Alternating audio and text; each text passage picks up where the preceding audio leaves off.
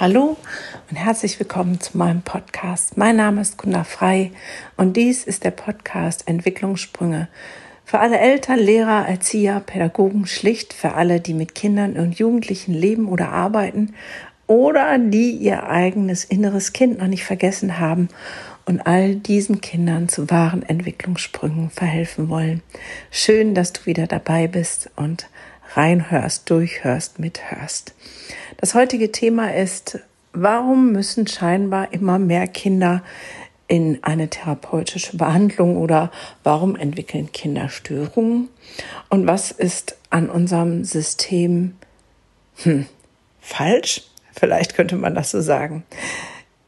Auf jeden Fall freue ich mich, dass du dich für all diese Themen interessierst und wünsche dir viel Spaß beim Hören.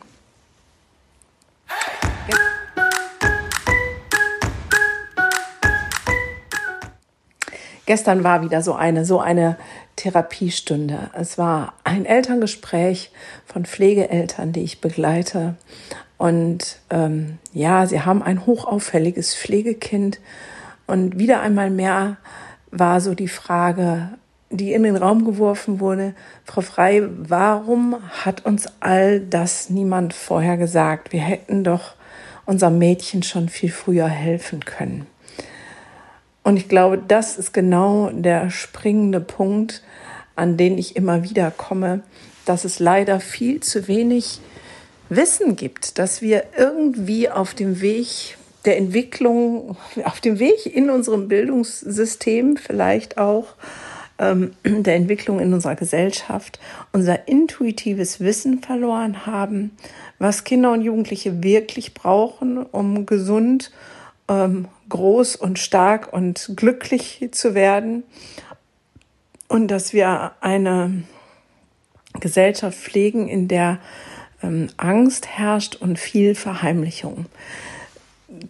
Um den Bogen zu spannen, jetzt kommt ihr wahrscheinlich nicht mit mit meinen Gedanken, weil es so aus mir raussprudelt quasi.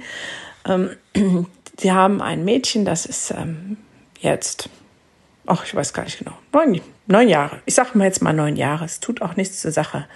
Dieses Mädchen wurde schon in der Schwangerschaft von der leiblichen Mutter abgelehnt und wurde als Tauschobjekt gehandelt, weil ihr Sohn fremd untergebracht war und das, ähm, sie wollte dann so einen Deal machen, so nach dem Motto, das frisch geborene Baby könnt ihr haben, das könnt ihr vermitteln, dafür kriege ich meinen Sohn zurück. Das heißt schon da ähm, ein tiefes nicht wertgeschätzt sein. Dann kam sie in eine Übergangsbereitschaftspflege, weil man noch gucken wollte, ob das Kind eventuell beim Vater sein kann. Bereitschaftspflege dauerte dann nicht die vor, vorgegebenen sechs Monate, die im Gesetz verankert sind, sondern anderthalb Jahre und kam dann zu dieser Dauerpflegestelle. Und da schon so viel passiert. Und wenn ich dann so Sätze höre wie, ja, aber das ähm, kann sich doch gar nicht daran erinnern. Ja, in Worten, in Sätzen kann sich ein Kind nicht daran erinnern, aber all diese Erlebnisse sind tief verankert und im Körper und im Bewusstsein und Unterbewusstsein gespeichert. Und das ist ein tiefes Ich bin nicht geliebt und nicht gewollt und ähm, das hat katastrophale Auswirkungen aufs weitere Sein.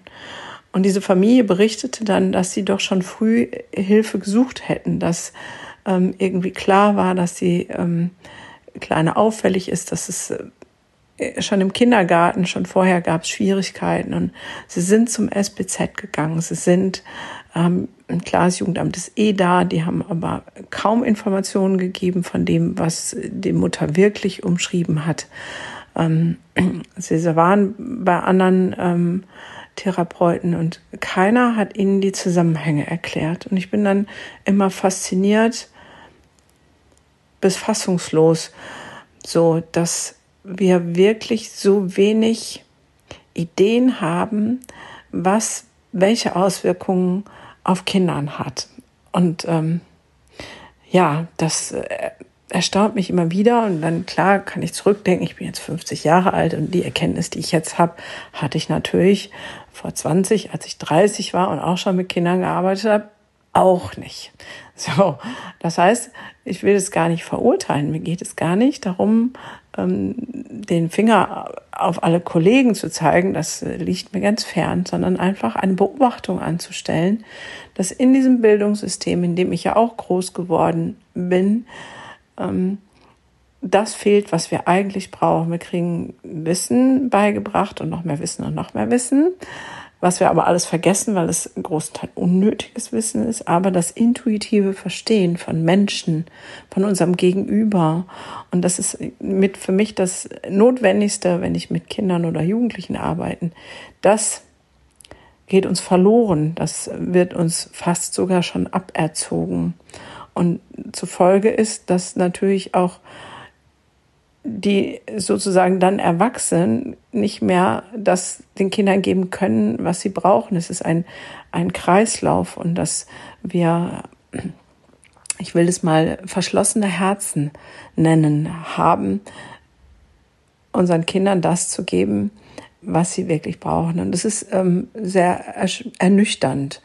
So, ich weiß damals, als ich vor ähm, knapp zehn Jahren meine Praxis eröffnet habe, da dachte ich, ja, jetzt, ja, du hast alles, um Kindern zu helfen. Und ja, es hat mir einen Knopf in die Backe gefreut dafür, dass ich ähm, die Krankenkassenkarte reinstecke und mal eben 25 Stunden einfach so abrechnen darf. Dann stelle ich einen Antrag, der ist, ähm, ist vier Seiten Bericht, da lässt sich so in ein bis zwei Stunden schreiben.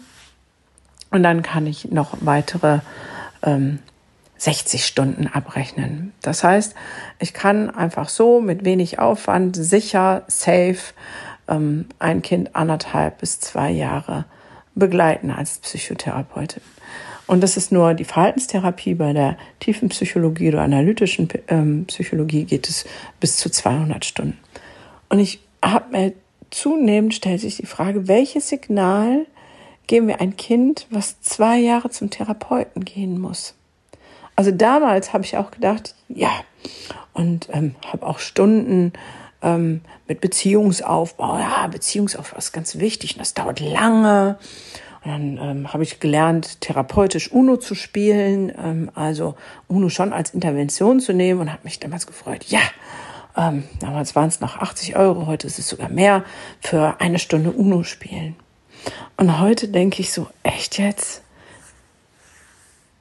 Das soll dann Therapie sein? Ja, Kinder freuen sich über ungeteilte Aufmerksamkeit eines Erwachsenen. Das ist korrekt. Ähm, aber ist das der Sinn und Ziel von Psychotherapie, die ungeteilte Aufmerksamkeit eines Erwachsenen einem Kind zu geben, obwohl dieses Kind es eigentlich diese ungeteilte Aufmerksamkeit von den Erwachsenen in ihrem Umfeld bekommen sollten, von ihren Eltern, von Lehrern, von Erziehern. Ich erlebe mich ganz oft, dass ich etwas ausgleiche, was das System nicht gegeben hat. Also ich mache inzwischen eigentlich, nicht nur eigentlich, ich mache Akuttherapie, das heißt zwölf Stunden, wo ich sage, ein Problem knacke ich dran und dann Selbstheilungskräfte und das Umfeld muss mitmachen. Und die, die wirklich länger bei mir sind, das sind welche, die eher einen Mama-Ersatz brauchen. Jemanden, der ihnen zuhört und mal die Welt von der anderen Seite erklärt. Jemand, der verlässlich da ist. Und irgendwie denke ich, ähm, ja, ich mache das gerne, weil ich mag diese Menschen, diese jungen Mädchen sind es größtenteils wirklich von Herzen gerne.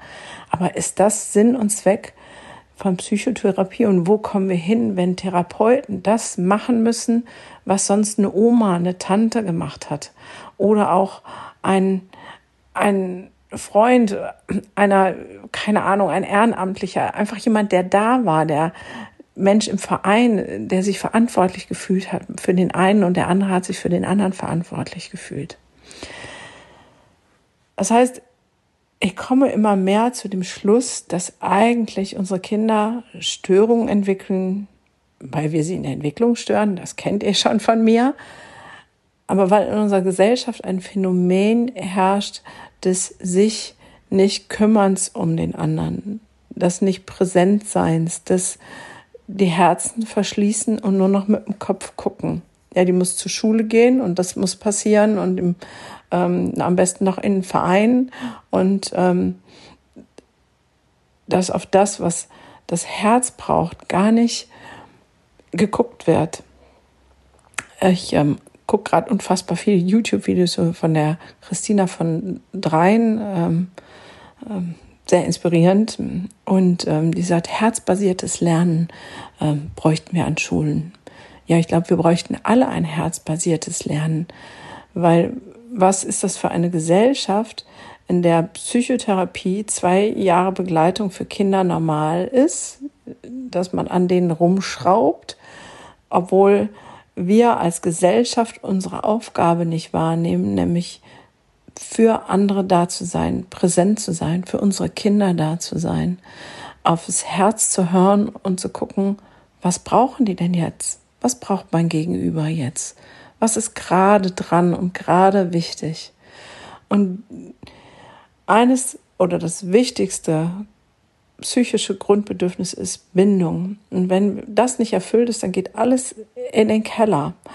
Und wenn wir das begreifen, dann macht alle Arbeit mit Kindern und Jugendlichen anderen Sinn. Dann geht es nämlich als erstes darum, Beziehungen aufzubauen, präsent zu sein, sich als, als verlässlicher Partner zu etablieren. Und meine tiefste Überzeugung ist, wenn wir das schaffen in unserer Gesellschaft, und das würde im ersten Schritt ausreichen, wenn alle die Eltern sind, alle die Erzieher, Lehrer oder Pädagogen sind, das heißt alle, die mit Kindern und Jugendlichen arbeiten und leben, das wieder richtig reinrutschen lassen in ihr Herz und leben, dann würde sich automatisch in unserer Gesellschaft ein totaler Wandel vollziehen, weil es gar nicht anders gehen könnte weil wir auf einmal ähm, auf der Herzebene kommunizieren und unsere Kinder das spüren. Und da würde ganz viel passieren in Form von, dass da Rückmeldungen kommen, dass Kinder in ihre Fröhlichkeit und Freude in ihre, die sie eigentlich von Natur aus haben, kommen und sich entwickeln und entfalten dürfen in ihren Fähigkeiten und Stärken. Und dann kommt ja immer die spannende Frage, wenn wir uns das doch alles wünschen, wenn unser, auch unser erwachsenes Herz sich danach so sehnt, ähm, nach diesem Bindungsding und das unser wichtigstes Grundbedürfnis ist. Warum machen wir das nicht einfach? Warum machen wir nicht einfach unser Herz auf und sagen, da bin ich? Als Lehrer, als Erzieher, als Pädagoge, als Eltern und ähm, kommunizieren auf dieser Herzebene. Und das, was uns hält, ja, wir sind geprägt, wir sind in diesem Schulsystem groß geworden, in diesem Gesellschaftssystem, wo das Negative, das kennen wir alle, das haben wir schon tausendmal, hier habe ich das jetzt auch selber schon gesagt. Aber ich glaube, hinter all dem steckt Angst. Und Angst entsteht in unserem Kopf, weil wir die Dinge bewerten, weil wir anfangen, ähm, uns über Dinge Gedanken zu machen, die noch gar nicht Fakt sind. Also ich nenne das immer vorauseilenden Gehorsam. Wir sind im überlegen uns vorher, was passieren könnte, wo wir gar nicht alle Facetten wissen können, weil es eine Million von Facetten gibt und machen uns aber unseren Plan, wie es sein könnte und denken dann, nee, das wollen wir nicht. Das ist zu anstrengend, das ist gefährlich. Also ich sage jetzt mal, wenn ich als Entzieher ähm, es vielleicht ganz anders mache, als meine Gruppenleitung sage, weil ich aufs Herz höre mehr, dass egal ist, ähm, dann kommt direkt der Gedanke, ja, aber wenn ich das so mache, verliere ich vielleicht meinen Job. So, woher willst du das wissen? Vielleicht bist du das leuchtende Beispiel, weil die Leitung merkt, bei dir sind die Kinder viel entspannter und viel ruhiger und es gibt gar nicht so viel Theater und ähm, verstehst du, was ich meine? Ich habe die Erfahrung gemacht, wenn wir auf unser Herz hören und äh, herzbasiert äh, lernen und mit unserem Gegenüber umgehen, passiert was Positives. Es strahlt eine andere Resonanz aus und ich glaube nicht, dass, klar, es gibt immer Leitungen und Chefs, die total schräg und so sind, die sagen, nee, das geht hier auf gar keinen Fall und das kannst du jetzt nicht machen. Aber ich glaube, dass der positive Effekt das immer bestätigen wird. So, ähm, als ich mal ein kleines Beispiel. Ich habe ja mein super Kind mit Sonderausstattung, sage ich mal, meinen eigenen Pflegesohn. Und ich habe alles ausprobiert. Und ein Tipp, den habe ich damals mechanisch gemacht und heute ist er glücklicherweise ins Herz gerutscht. Aber der hatte einen großen Effekt. Habe ich in irgendeinem Buch gelesen, da hieß es, stehen Sie jeden Morgen auf, denken Sie an Ihr Kind und egal was es getan hat, egal wie es sich gerade verhält, gehen Sie mit dem Gedanken in den Tag, du bist mein Sonnenschein, du bist mein Ein und alles und ich liebe dich von Herzen und du bist mein Sonnenschein. Das war eine Zeit, wo er gar kein Sonnenschein war, wo ich äh, Arschtritt Anlauf wäre ungefähr das Richtige gewesen, was sein Verhalten an Resonanz bei mir eigentlich hervorgerufen hat. Und in dem Buch hieß es, Sie müssen ihm das nicht sagen, sondern gehen Sie einfach mental in diesen Gedanken rein. Und ich habe das gemacht und es hat sich hier so viel geändert. Jetzt muss ich mir das nicht mehr sagen. Jetzt weiß ich das aus tiefstem Herzen. Er ist mein Sonnenschein. Ja. Ähm, wir können uns austricksen, indem wir mit ähm, sozusagen einem Gedanken, einem mentalen Gedanken anfangen. Aber ähm, es hat so eine andere Resonanz. Ja, ähm, wenn ich jetzt hier zu Hause merke ich das ganz elementar, in der Praxis merke ich es genauso. Und selbst im Supermarkt, bei mir mit meinen Mitarbeitern, egal wo, ich merke das in dem Sinne, dass ich eine andere Energie ausstrahle, wenn ich auf mein Herz höre und auf dieser Ebene mit Menschen kommuniziere. Das ist das Lächeln im Supermarkt an der Kasse mit einem freundlichen Guten Tag oder Guten Morgen, wo die Kassierin in ihrem Wahn aufblickt und sagt, oh, Guten Morgen. Es ist ein deutlicher Unterschied. Und allein mit dieser kleinen Geste könnten wir alle dazu beitragen, die Welt ein bisschen freundlicher zu machen und vor allem in Hinblick auf unsere Kinder eine echte Veränderung herbeizuführen. Und ich möchte dich dazu heute ermutigen, ähm, das zu tun. Also, wenn du Lehrerin bist, dann geh doch mal in die Klasse mit ähm, 30 Mal mein Sonnenschein. Du wirst merken, was das für einen Unterschied macht. Oder in dem Kindergarten. Ähm, alles sind Sonnenscheins, es sind alles wunderbare, einzigartige Geschöpfe, Kinder, ähm, großartige Wesen, ähm, ja, da gibt's nicht eins, was Kacke ist. Es hat vielleicht manchmal ein blödes Verhalten, aber es wird seinen Grund haben, warum es so ein Verhalten hat. Egal als Mama, als Papa, was dein Kind gerade sagt oder tut oder macht, steh auf mit diesem Gedanken, du bist mein Sonnenschein ich bin der festen Überzeugung, dass sich ganz viel verändert und in dem verändert sich vielleicht auch der Gedanke der Angst, weil die Angst hat immer etwas mit dem zu tun, was du denkst. Und wir sind so oft im vorauseilenden Gehorsam. Ja, aber wenn ich das mache, dann. Und ich höre schon, ja, aber wenn ich ähm, mit dieser Freundlichkeit meinem Kind gegenüber trete und das ist gerade eigentlich echt nicht schön. Also ich meine, wer ein Pflegekind hat, ein traumatisiertes Pflegekind, weiß, was man für wunderbare Sätze als Eltern an den Kopf ähm, geschmissen kriegt. Du Hure, du Wichser, ich hasse dich, ähm, Arschloch, Mama, ähm, geh sterben, keine Ahnung. Also das ganze Programm. Der eine oder andere mag sich das nicht vorstellen können. Und natürlich kommt dann schnell so ein Gedanke wie, und da soll ich jetzt sagen, du bist mein Sonnenschein oder du bist total beknackt, weil das Verhalten kann ich doch nicht dulden, das kann ich doch nicht tolerieren. Darum geht es auch nicht. Es geht nicht darum zu sagen, ja klar, beschimpf mich, ist, äh, hier Projektionsfläche, mach mal. Es geht darum, sich das erstens nicht zu Herzen zu nehmen und beleidigt zu sein, weil das ist Kindergartenniveau und ich bin ja die Erwachsene. Und das andere ist, geht darum, mit einer anderen Haltung dem gegenüber zu treten. Wenn ich ähm, meinem Kind oder solch einem Kind mit der Haltung entgegentrete, ja, du hast es auch nicht anders verdient, dass du jetzt äh, die, die und die Ke Konsequenz und Strafe kriegst, weil dein Verhalten geht gar nicht, dann verstärke ich das negative Empfinden bei dem Kind. Wenn ich aber auf das Kind zugehe mit meiner Energie von du bist mein Sonnenschein und ich liebe dich, dann strahle ich etwas anders aus und dann kann ich ähm, es in den Arm nehmen und sagen, weißt du was, merke, dass du dich gerade nicht wohlfühlst. Ich finde es nicht schön, dass du mich deswegen beschimpfst.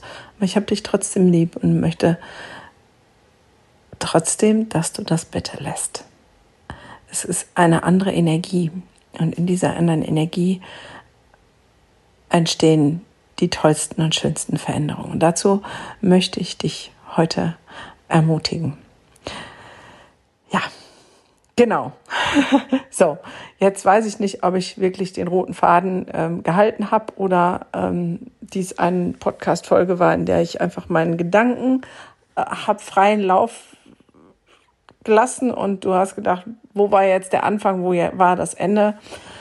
Dann könnte das so sein, dass dies eine dieser Folgen ist und du hast einfach eins zu eins ähm, Teil an meinen grausen Gedanken. Ich hoffe, es war trotzdem ein oder zwei Gedanken bei, die dich inspirieren und motivieren, etwas aktiv zu verändern. Und wenn du noch etwas aktiv verändern willst, bis, ähm, ich glaube, zum 15.11.